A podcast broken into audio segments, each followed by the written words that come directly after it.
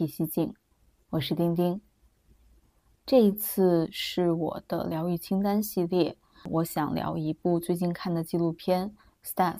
中文名是《施图茨的疗愈之道》。这部纪录片是关于演员 Jonah Hill 和他的咨询师 Stats 之间的对话，以及二人都对自己过往的经历，呃，进行了比较深入的思考。并且呢，这部纪录片还展现了 Stas 作为一个成熟的心理咨询师，他自己独有的一些治疗技术。嗯，首先，我觉得这部纪录片给我带来了很深入的思考。呃，最重要的一点是，它让我意识到，在个人成长的道路上，其实不同背景、不同身份的人都会面临一些共性的问题。那这个道理可能听起来很浅显，然而在纪录片里边去真正见证 Jonah Hill 他的自我剖析，去见证一位坐拥财富和资源的成功的演员去袒露自己内心的脆弱，我所感受到的东西和字面的道理还是很不一样的。所以，首先我想先去聊一下这部纪录片让我看到的一些共性的问题。嗯，首先第一个就是它让我感受到，很多人可能都会存在对过去自己的羞耻感，因为 Jonah Hill 在十几岁的时候，他的身材很胖，呃，后来他成名之后，也一直为那个版本的自己而感到自卑，包括他自己的演艺事业取得了很大的成功之后，他觉得终于可以洗脱之前那个版本的自己。然而，在那个阶段，他过去的历史又被媒体和公众翻了出来，反而产生了更大的讨论度。那这件事的发展走向就完全超出了他的预期，也让他不断的陷入了对过去自己的深刻羞耻之中。现在的成功依然不能解决当年那个十几岁孩子心里笃定的不被爱的恐惧感。嗯，这一点我想是特别有共性的一个问题。我自己也深刻的面临过这个问题。我的心理活动几乎可以说跟 Jonah Hill 是一模一样的。在我本科毕业之后，我结束了一段比较长期的亲密关系，当时工作也不怎么顺利，所以那个阶段我各方面的自我认同都跌到了地底下。虽然后来通过疯狂的努力。我又申请到了更好的学校的研究生，嗯，毕业后的第一份工作在香港的中环，看似有一个比较光鲜的外壳了，但是实际上那个时候我的内心依然是诚惶诚恐、时刻尖叫的。我内在的信念还是告诉我，你并不好，也并不值得被爱。所以我觉得，其实抛开各种各样经历的外壳，无关我们的身份。羞耻感给一个人内心造成的负面影响是非常相似的。嗯，其次呢，就是对于完美的这种追求，因为这部影片它拍摄了好几年，进展却并不很理想，而且 Jonah Hill 作为纪录片的导演，并没有把这部电影实际的进展分享给他的咨询师。呃，尽管他们可能每周都会见面去进行咨询。但实际上，它隐瞒了这部电影的一个真实的状况。后来，随着拍摄越来越走投无路，这个纪录片的创作有一点像进入到一个死胡同。那这个时候，Jonah Hill 终于和 Stas 坦白了实际的情况。然而，片子中展示的这一段经历，Stas 其实表现得很平静。他说：“大概也会有这样的预期。”因为这个片子实在是拍的太久了，呃，Stas 说这部纪录片要么是史上最伟大的，要么就是史上最烂的，或者两者都是。所以我觉得其实这件事儿反而是一个契机，通过这个契机，两个人变得更加坦诚了，而且也是从这个时候开始，我觉得这部纪录片才正式进入了拍摄。那 Stas 也就这个问题给了 Jonah Hill 一些解读。因为 John Hill 的初衷是想要做一部完美的片子，并且这种完美之中可能并不包含脆弱的部分。然而他走不下去的原因也是因为完美。他自己后来也觉得很荒谬，因为他不可能自己不暴露脆弱，而去试图通过纪录片给观众展示脆弱。那关于这一点，Stas 也给出了他的解读。很多事情我们在做的时候，可能都是需要先 fuck up。我们其实没有办法在一开始的时候就达成完美，并且如果一件事情从一开始就已经达到完美的话，那其实可能和我们现在所有的行动也都相悖了。而且，我觉得这其实也涉及到对脆弱的承认，这个也是我觉得很多伙伴们在个人成长的道路上。会面临的很重要的一个议题，如果不能先承认自己的脆弱，你就会裹足不前。我个人认为，对脆弱的认可最重要的一点是，我们需要想到我们之后还要行动，所以只有先看见自己的脆弱，才能照顾好当下的情绪和状态。那么，为自己蓄能之后，再进行下一步的行动。这就好比小时候做作业，写错了需要先用涂改液涂掉，否则我们是没有办法在同样的位置上写上正确答案的。那也是因为对脆弱的看见和承认，Jonah Hill 后来也提到，他觉得他拍这部电影最大的收获之一是，他以为自己曾经仰慕的那些人是不会面临他遇到的问题的，而这部电影改变了他的看法。并且他觉得能让人们看到这样的现实状况是很好的一件事儿。所以，其实我觉得，关于以上的这这样几个共性的问题，比如羞耻，比如追求完美，比如对于脆弱的承认和认可，这些共性的问题，其实并不取决于一个人表面的成功与否，因为这些都是人自身发展所面临的核心问题。我们应该如何更好的应对、接纳过去的自己？我们如何看待自己的羞耻感？怎么样能从过去的创伤中解脱？我觉得这些是关于一个人真正达到自我实现的一些核心的话题。那关于这些如何去解决问题，这部纪录片也着重去解答了。片中用了很大的篇幅给观众介绍了 Stats 和另外一位治疗师 Barry Michael 合作独创的治疗工具 Tools，呃，翻译过来就是工具。那 Tools 它也给我带来了一些很有意思的思维启发。嗯，以下呢我可能会分成几点去展开，并且我会 highlight 一些，嗯，对于我个人来说，我觉得。非常有启发性的具体的 tools，以及它的应用。嗯，首先呢，我觉得 tools 非常有意思的地方在于它的视觉化，因为 tools 都是用非常简单的简笔画的形式去展现这个工具的原理和应用的方法。我觉得视觉化是非常好的具象化心理问题的方式，它可以把抽象混乱的问题整理得更为清晰。因为创伤状态下的人本身就会面临混乱的情绪和思维状况，特别是负面情绪袭来时，而视觉化可以把情绪上复杂的东西简单化。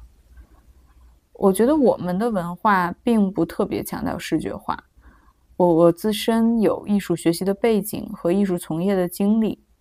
从我的经验来看，我觉得西方的文化和创作。在视觉化还有视觉文化的占比是更重的，东方的创作和艺术还是更抽象一些。当然，这本身并没有好坏，但是在一些领域的实践中，比如学术研究，比如心理学的学习里，我觉得我们的文化不够落地，起码是有不够落地的部分的。在理念上，形而上的东西占主导，但实践中的逻辑推导。实践的每一步的路线指导相对来说比较缺失，我们更强调顿悟，但现实中我不觉得真正存在一位大师可以时刻顿悟各种人生道理。如果一直存在这样的想象，就更难脚踏实地的接受现实。现实生活和疗愈，我觉得很少会像顿悟这样神奇。所以，一些最具体的、落地且实用的工具，的确可以弥补我们思维上比较缺失的一环。其次，就是我觉得 Tools 它还有一个比较大的特点是，它把很多的经历从个性整合到了共性。因为人与人的经历是不同的。对于每一个人来说，对于每一个来访者来说，每个人的创伤都有其独特性。但是同时，如果剥离开不同创伤经历的外壳，人们面临的疗愈课题又是有某种一致性的。那这个就是从个性整合到共性的过程，它也可以帮助人们用高度凝练的方法去应对疗愈。我非常喜欢 Stats 的 Tools 中的 The Reversal of Desire 这个工具，对于痛苦的存在的展示，以及对痛苦的解读，我觉得是非常到位的。在这个 Tools 的图片上，看到痛苦区域的存在，都让我感到有一丝恐惧，但它又是很形象的。就是会用一种共性的方式去提供很有力量的穿越痛苦的方法。在这里，我可能不会详细的去展开这个 tools，因为这个 tools 其实在片中也没有太多的做设计。嗯，我是后续在查资料的过程之中又有了解的。大家有兴趣的话，也可以参考 show notes 以及附上的图片资料。那接下来我还想去 highlight 几个具体的 tools，也是让我觉得在观影的过程之中很有启发，也很有意思的。首先，第一个呢是珍珠串儿 （string of pearls） 这个工具，它给我提供了非常具象的关于行动的力量。每一次的行动，在呃珍珠串这个工具上。它都会展现为一颗同等大小的珍珠，因为可能有些时候，对于行动的期待，对于行动必然要获得积极的效果的这种预期，会困住我们，会让我们产生，比如我要准备好了再去做什么什么，或者等我达到了什么目标，我就能怎么怎么样，这些非常常见的想法。然而，一旦陷入对行动收益的高预期之后，就没有办法行动了，反而可能会因为对完美标准的追求而陷入拖延、焦虑和愧疚感之中。所以，珍珠串这个工具最主要的修正认知，就是每一次的行动都同等重要。其实，这也是一种对自己预期的管理。我们必须要不断的向前前进，而且从人的自我发展角度来说，每一次行动才能推进发展，而并不是每一步都要达成完美才能最终达成发展。所以这个工具，我觉得给我带来了挺大的启发，并且一下子就修正了我的那种常年累月存在的对于完美主义的一个。认知，或者是对于完美主义的一个极致的，嗯，并不健康的一种追求。第二个，我想 highlight 的 tools 是 shadow 阴暗面。阴暗面，它有可能会是存在在我们身体里边的一片阴影区域，那同时也有可能是可以抽离出我们的身体，跟我们自身实现对话，这样子的一个概念。那很多时候，其实我们自身对于自己阴暗面的介意，或者说我们觉得外界对于自己阴暗面的关注，我觉得本质上也是一种物化的延伸。如果我们以自己作为焦点，将所有的事儿、所有情绪的原发核心都看作自己的话，就可以更直接的去面对自己的阴暗面，而不是在他人的评价体系里面去面对。那通过这样子的一个直面，他也可以更好的去跟自己的阴暗面对话。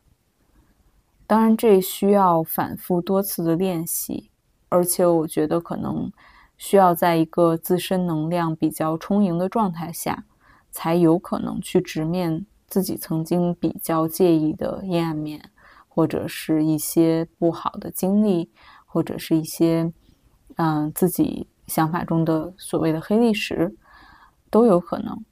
嗯，但是，一旦在自己自身能量比较充盈、自己准备好的时候，其实我觉得跟自己的阴暗面去对话是完全可以实现的。而且，这种练习其实它既会失败，也会成功。有的时候可能对话会比较顺畅，有的时候可能这样的面对会激起我们的一些创伤性的想法。那他也有可能在这次对话上并不是特别理想，但我觉得重要的并不是每一次的输赢，还是需要回归到前面提到的珍珠串这个工具里边，它对于行动的核心认知上。最重要的其实是行动本身，每一次的行动都是在向前前进的过程之中，而且我觉得这是需要不断给到自己的信念。那。第三个，我想 highlight to 是 snapshot 幻象。snapshot 是一种完美的想象，在这种想象里，人生是完美的，没有烦恼的。然而，这很显然跟现实的生活、真实的情况很有可能是相违背的。所以，Stas 也提出了现实的三个重要的方面，就是 pain、uncertainty、consistent work。我翻译过来就是痛苦、不确定性和不断的修行。那每一个人无论喜欢与否，都需要接受这样的现实。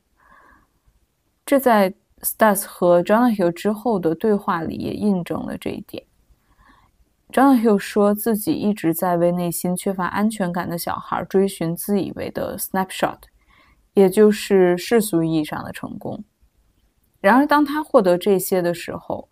却发现这并不能治愈他内心的任何伤痛，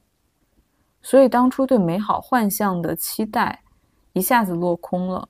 而这种空虚感反而把他推向了更深层次的抑郁之中。所以我觉得 snapshot 是一个特别好的对照现实的提醒，在创伤的状态下注意觉察，并且最终又能回归现实，是非常重要的。重新让自己的疗愈 on track 的过程。那这几个 tools，我觉得都是在我观片过程之中给到了很多的启发，嗯，也让我觉得能够去调整或者修正自己的一些疗愈的认知的一个很好的方式。当然，我觉得如果在心理学的领域学习的足够深入，或者是你的自我疗愈足够深入。那可能 tools 也并不是唯一的或者最好的疗愈选择，因为其实每个人的创伤确实都有其独特性。尽管可能它展现的是一种从个性到共性的一种高度的归纳和总结，但是也很有可能你自身的一些独有的创伤是需要用自己的一些方式去最终达到疗愈的，或者最终达到觉察的。那我觉得，其实核心并不在于说用什么样的工具就会达到什么效果，而是真正掌握了背后的原理。那这样的话呢，就能有能力把很多表层的问题再进行归纳总结，然后再发展出自己的方法去更好的应对。所谓授人以鱼不如授人以渔，疗愈的过程可能不一而足。但是最终的结果，我相信是殊途同归的。我之后也会计划再录制一期播客来分享关于疗愈以及疗愈的标准和每个人为自己设计疗愈路线的想法。那除了这些技术层面的一些嗯亮点之外，我觉得这部纪录片还有很重要的一点，就是它其实展现出了很多的真情实感。那在片子里边，真情实感的这种流动是非常打动人的，因为真实的情感是可以超越身份、阶级、背景、文化，让人与人之间产生真正心灵的共振的。首先，我想分享一个对我来说很重要的观影的瞬间，就是 John Hill 和 Stas 在讨论到关于他自己十几岁很胖的这段经历，又被媒体和公众挖出来之后，给他带来的感受。那这个时候，John Hill 他非常的坦诚，去表达了自己曾经是多么介意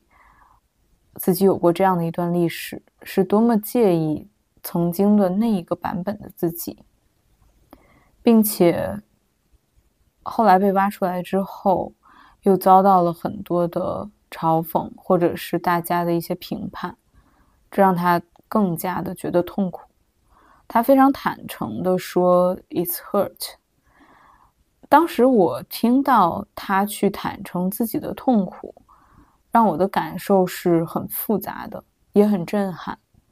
因为。我觉得承认痛苦并直接表达出来，其实是一件非常有力量的事情。这让我瞬间 connect 到他这种感受，而且其中既有我自己类似的创伤连接，也有对另一个人痛苦同等的共情。这两股感受汇成一体之后，让我产生了一种深深的疗愈感。我觉得这种共鸣的感受很有意义。它相较于仅从自身伤痛出发的共鸣，这是一种既看到对方也能看到自己的共鸣。再有就是这部片中表现的来访者对咨询师的情感，我觉得也特别的打动我。因为咨询师也是普通人，也有自己的困境，因为原生家庭的原因。Stas 从小就处于一种性别认同和关系认同的困境之中，所以他其实 stuck 在一段断断续续了四十几年的亲密关系里，他也有自己不能突破的点。在这里，我也很能共情，咨询师也是一个真实的人，他也有自己的 shadow，所以我很喜欢这部纪录片没有神话咨询师的态度。反而是 Jonah 在他们探讨到这样的一个问题和 Stas 真实的生活、真实的关系面临的卡点的时候，他对 Stas 表达了自己的爱，并且他表达了是因为自己爱他，所以他希望 Stas 快乐的愿望或者说祝福。那这样的一个表达，其实。对于 Stas 来说，是一个很美好的助推力，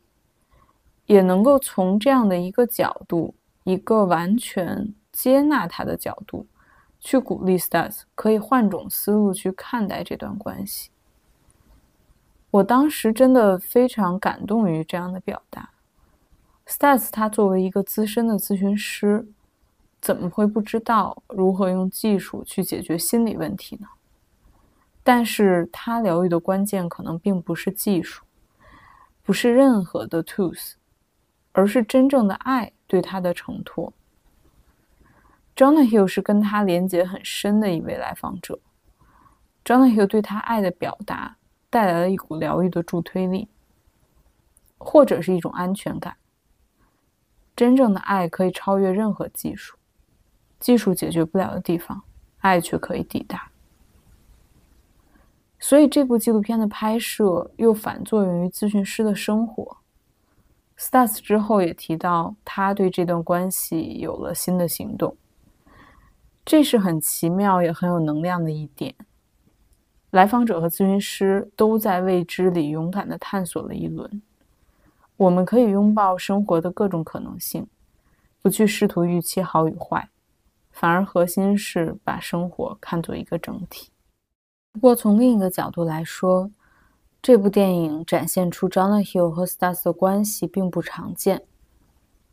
因为来访者和咨询师的关系具有两面性。我觉得，只有在来访者的创伤基本得到处理之后，双方都在一个足够成熟的状态下，